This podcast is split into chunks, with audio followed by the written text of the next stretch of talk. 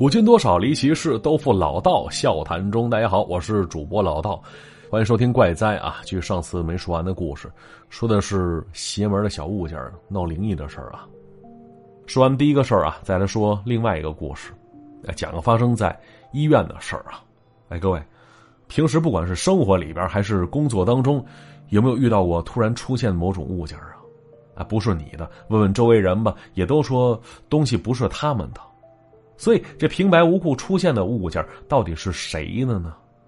这就有点让人费解了。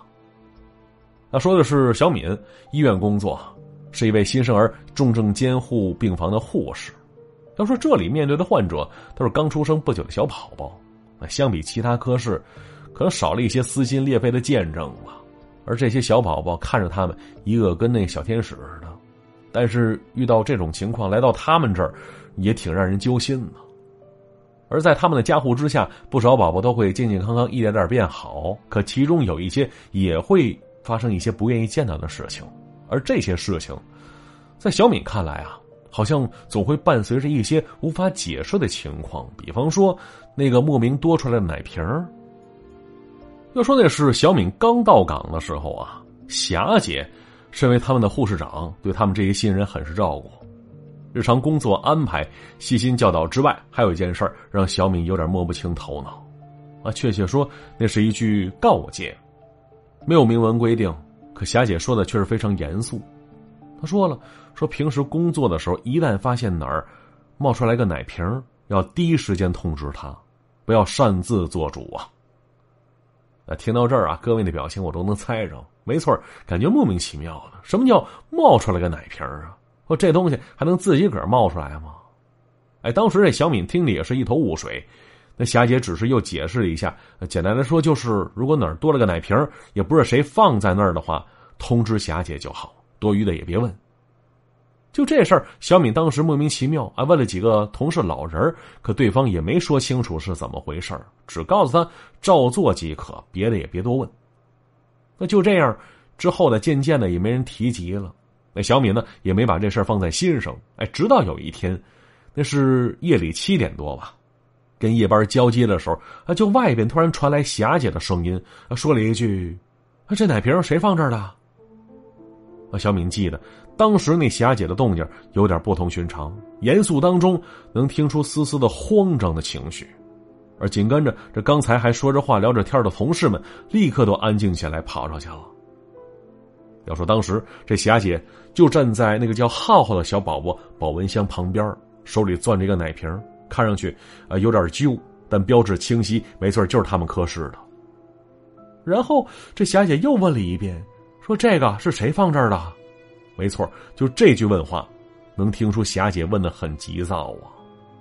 那旁边一位同事有些慌里慌张的说：“说不不知道啊。”刚才没人过去浩浩那边啊，所以哎，没等这同事说完呢，霞姐直接把那奶瓶扔进垃圾箱里了。就是刚扔进去，浩浩那边的生理监测仪器突然开始报警了。哎，霞姐还有其他那些老人脸色一下子就变了，赶紧通知大夫，第一时间做了紧急处理。可是这结果依然不是大家想看到的呀。没错啊，浩浩走。就这个才来这个世界没多久的小生命，竟然就此离开了。要说这里是新生儿加护病房，基本上都是需要重症监护的。可尽管如此，对于小敏来说，这也是一次非常沉重的打击呀，心都跟着揪揪着。那事后开会，这临了，这霞姐又跟手底下人嘱咐了一句：“哎，说是如果发现哪儿突然冒出个呃莫名其妙的奶瓶出来，谁都没印象的话，就立刻通知他。”他再次提及，小米有点纳闷了，心说：“这奶瓶不奶瓶的，难道跟浩浩的离去有关系吗？啊，假如说有的话，不跟你说又有什么用啊？就这回发现奶瓶的是你，可你也没挽回些什么呀。”他说：“小敏这些心理想法当然不会说出口了，可面对霞姐的嘱咐，会上其他同事啊，貌似都有如此的疑问。那霞姐看着大家，啊，接着叹口气。”缓缓的说：“说对于这件事儿啊，那在座一些新来的同事，可能不太了解到底怎么回事啊。之所以不告诉你们，也是担心你们胡思乱想。可如今总不说明白的话，可能大家伙更会乱猜。那既然如此，就跟你们说吧。啊，接着这霞姐说出了这事儿的始末了。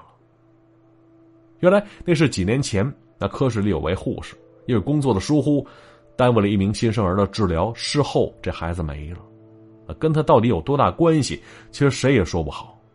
但是当时这孩子父母的责难、院方的处罚，还有护士本人他心里内疚，让他没扛过去，竟然轻生寻了短见了。而从那之后，这病房里是每隔几个月时间，就会莫名其妙多出个奶瓶。这奶瓶哎，没错，就是科室的，可没人知道是谁放在那儿。而且最可怕的是，霞姐渐渐总结出一条规律出来，那就是这奶瓶出现在哪儿，哪儿的宝宝就会离开。那霞姐说，当初那护士就是因为给孩子准备奶瓶，呃，才疏忽了另外一个情况更为严重的孩子的情况。那霞姐说到这儿，沉了片刻，又缓缓的说了：“说我知道你们不太相信这些事儿，可我可以肯定的告诉你们，就那个莫名出现的奶瓶，我认了。”上面的每道划痕，我都记得是怎么弄上去的。所以，尽管我也不清楚该怎么办，但是，下次如果遇到这种情况，记得第一时间告诉我。哎，说实话啊，这小敏确实不太能相信霞姐说的那些，可浩浩的离去又让自己不得不相信了。那就这样，又过了好几个月时间，那晦气的奶瓶一直没再出现过。小米还有科室里其他所有人都希望这辈子不要再看到那东西了，但希望只是希望而已，该来的终究还是会来的。那是半年之后，科室里又来了新人了，跟小敏当初一样，霞姐跟新人嘱咐着注意事项。听完之后，那个叫小新的新人也是一头雾水，点了点头。啊，结果就有一天晚上值夜班的时候，小敏突然听到那新人小新。他的声音从外边传出来了，说了一句：“哎，这奶瓶谁放这儿的呀？”哟，一听这话，当班几个护士顺着声音冲了出去了。那结果却看到小新当时正拿着奶瓶喂着旁边的小宝宝小月喝奶呢。而那只莫名出现的奶瓶啊，当时就被放在了小月旁边了。又见此，这众人心里一紧呢，赶紧靠到近前。结果这时，小月的监测仪器突然开始报警了。呃，接着医生及时赶到，开始救治，而站在外边那小敏，通过玻璃窗户，却看到了里边救治过程当中无法解释的一幕。他就看到医生旁边呃，站着一个他以前没见过的护士，那护士手里正拿着那个总会莫名出现的奶瓶啊，而那位护士脸上的表情没有丝毫恶意。是一脸微笑着把那奶瓶递到小月嘴边啊，接着那小宝宝是认真的坐着，而一旁的医生在努力忙碌着。那他们看到，渐渐的小月身体各项指标，还逐渐恢复平稳了。但小敏发现，就这整个过程啊，医生们好像都看不到那位护士，各自忙碌着，而那护士在小敏眼中是忽隐忽现的身影。让小米意识到，他可能就是那位之前心怀愧疚的前辈吧。那接着就在小月的小嘴儿离开奶瓶那一刻，危险解除了，孩子各项指标都恢复了正常。哎呦，这满头大汗的医生们松了口气，互相安慰着说：“小月这孩子到这儿是没事儿了。”而此时，小米依然能看到那位似有似无的护士前辈。是满脸笑意，哎，仿佛眼角还能看到点点泪花呢。那接着是渐渐的，那护士像团雾气似的，就此散去，消失不见了。也从那天开始，这小敏终于明白那只奶瓶的含义了。那不是裹挟着怨念的物件奶瓶的出现，应该是一种提醒，提醒着他们哪个孩子有危险呢。那得知一切的小敏将这些事儿告诉给了霞姐。就这位护士长听完之后是泪如雨下呀。话说，自从小月被救回来之后，大家就再也没有见到过那个莫名会出现的奶瓶了。想来那位护士姐姐此时应该是心愿已了，已经归于归处了吧？到这儿，这故事啊也就讲完了。好了，故事就先讲到这里了。接下来看一下往期留言，还说一下本期节目由这个快省省钱神器独家赞助播出啊！记住，微信添加公众号 API 四五零。搜索微信公众号 API 四五零，名字叫“快省”，筷子的快，省钱的省。这款神器功能多，用法简单，把你在天猫啊、淘宝、京东、唯品会上看中的商品链接直接发给公众号，然后通过公众号链接下单，商品商家都不变，然后就能拿着返利，享受打折。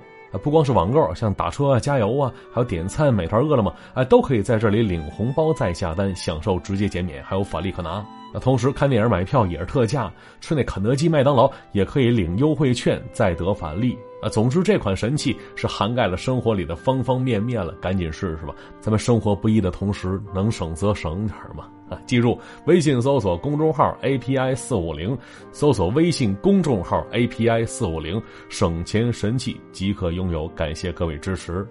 好了，来看其他朋友留言啊！这足定他说：“老道，前两天我放牛，竟然被牛给顶了。”我也不知道这牛突然发什么疯，一个劲儿的顶人呢。